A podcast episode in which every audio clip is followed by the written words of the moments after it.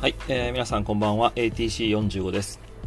えっ、ー、とですねえ今日は2022年2回目の、えっと、収録になるんですけれどもえっと1月2日までですね実家にいてその後ちょっと旅行に行ってきましてえっと静岡とえ浜松、えまあ、静岡県の静岡市と浜松市に行ってきたんですけれども、えっと、意外とですね初めてあの降りていろいろと過ごしてみたっていう感じです。あの、静岡はですね、伊豆とか熱海とかは、えっと、あと掛川はよく行く機会があったんですけれども、静岡市とか浜松市って行ったことがなかったので、あの、まあ、年初行ってみようと思い立ちまして、行ってきました。あの、富士山がすごく僕は好きで、あの、うちの母親とかも富士山を見るのがすごい好きなんですけども、なんかこう、見ると気持ちがなんかクリアになるというか、本当に大きいなと思うし、こう左右対称で綺麗な形だなと思うし、天気も良くて、あの、新幹線から見ただけではあったんですけれども、あの近くで富士山見たのは、すごく、あの、良い、あの、気持ちになりました。で、えっ、と、今日の、ま、テーマなんですけども、2022年の、ま、過ごし方ということで、ま、これは自分自身のお話ですね。あの、どんな風に過ごしていきたいかということを考えたので、あの、ま自分自身が忘れないためにも、あの、撮ってみたいなというふうに思いました。で、えっ、と、考えるときに、あの、2つの、えっ、と、方向で考えたんですけれども、1つはマインドセットですね。で、もう1つが、えっ、と、到達地点。目標みたいな形で考えました。要はそのマインドというその考え方の部分と、あの、到達地点の目標っていうのは、ちょっと分けて考えた方がいいんじゃないかなっていう思う理由が、あの、結構目標って、あの結構なりがち、自分の、自分がなりがちだったのが、今年はこれを頑張ろうとか、えっと、こんな風に取り組もう、何かに取り組もうとかっていうのがですね、あのあるし、えっと、でもその一方でその、なんかそれって頑張ろうって何が頑張ったのかなとかっていう評価が難しかったりとかする中で、えっとまあ、そういうのはそのマインドセットというかあのの方に入れていって、えっと、到達地点の方には、えっとまあ、何ができたら、えー、それは目標達成みたいな感じで分けて考えてみようということでやってみました。で、えっと、マインドの方に関して言うと、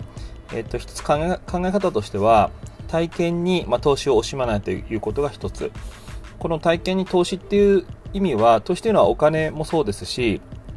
時間もそうだと思うんですけれども、あの、新しい何か体験ってやるときに、いろいろ迷ったりすると思うんですよね。これお金がかかるからとか、これ時間がかかるからってことで。えただ、まあ、それって、あの、何かやりたいと思った時点ですごいチャンスだと思うので、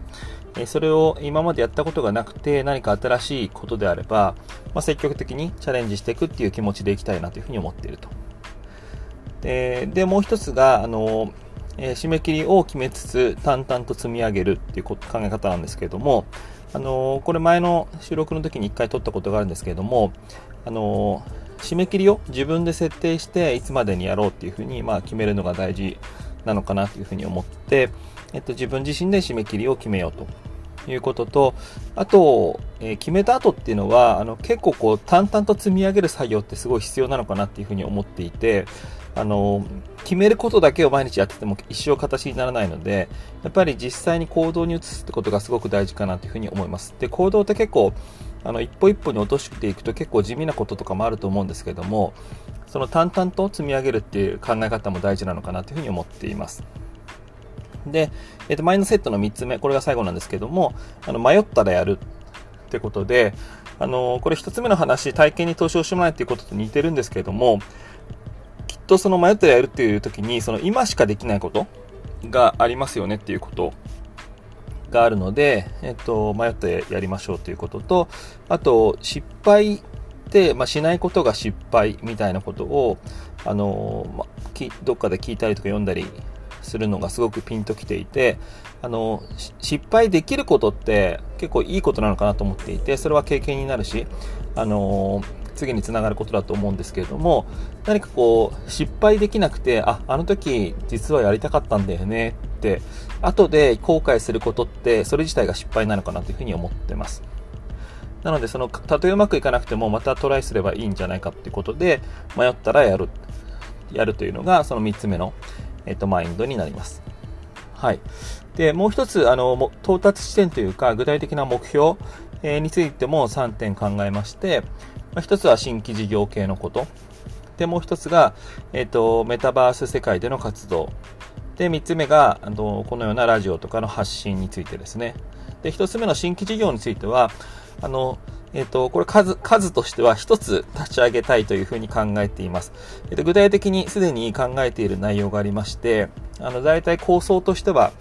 8割、8割、9割ぐらいはできてきてるんですけども、あとは具体的にそれこそ形にしていくために淡々と積み上げていくっていうのが、あの、必要なところです。で、えっと、最終的に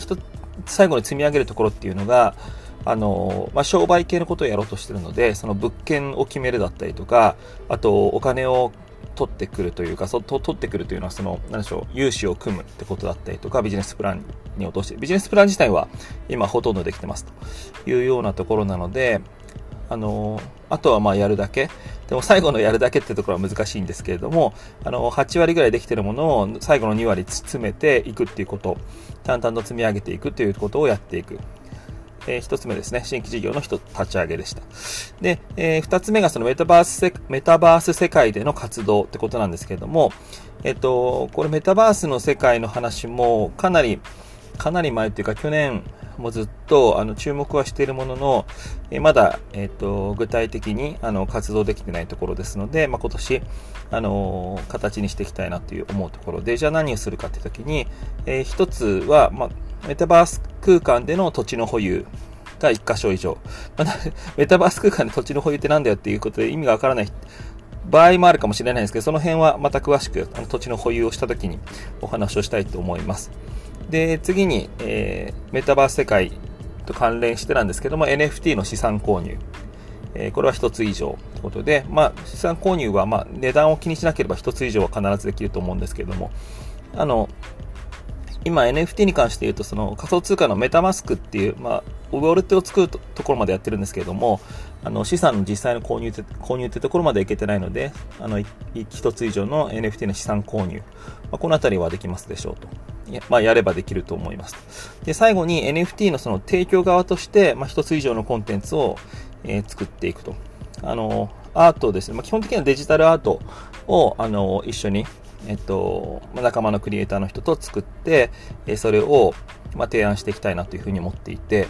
えっと、まあ、それもですね、やっていきたいなというふうに思っています。で、あの、これは、それぞれその1個以上とか1回以上挑戦するってこと自体がハードルになってるので、まず出してみてそれがこう成功するか失敗するかとかっていうのはまだわからないっていうのが、まあ、正直なところで、あの NFT の世界って結構そうだと思うんですね。まだあの市場も安定していないっていうか、あの規模は大きくなってるけれども、今後どうなるかってわからないところが、まあ、多分にあるところで、まあ、賛否両論というか、あの株式市場のように何でしょう、あの絶対的にほぼ間違いなくこれから、えっと、年利何パーセントで上がっていくことが予想されるみたいなことは、えっと、わからない。と言われている世界なんですけれども、まあ、初めの一歩をあの今年踏み出しておくってことは、まあ、すでにちょっと遅いなと思ってしまってるんですけども、あのまあ、日本の中では全然遅いってこともないですし、えっと、なんでしょう、それこそ実行に移して、えっと、一歩目を踏み出すってこと自体を年の前半の方でやっていきたいなというふうに思っています。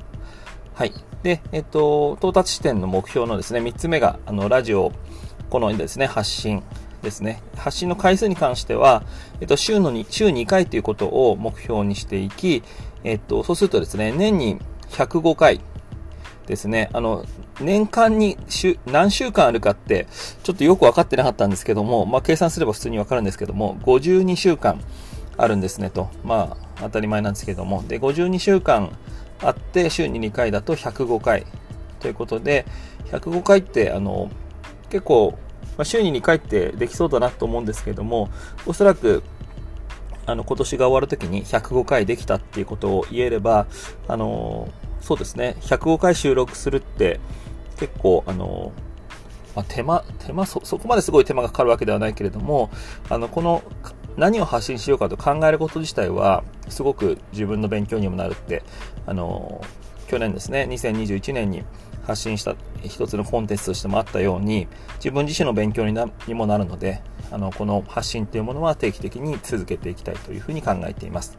ということで、あの、目標が以上3つでした。はい。えっと、まとめると2022年の過ごし方ということで、マインドと到達地点、目標と分けて考えますよと。マインドの方につきましては、えっと、体験に投資を惜しまないっていうところと、まあ、迷ったらやるっていうところですね。まあ、人生一度だけなので、ってことと、あと締め切りを決めつつ淡々と積み上げていって、実際の、実際に行動に起こ落としていくってことを、あの、まあ、肝に銘じていきたいというのがマインドの部分。で、もう一つが到達地点につきましては、新規事業が一つ立ち上げるということと、あとメタバース世界での活動ですね。まあ、土地の保有と NFT の資産購入、それから NFT は資産、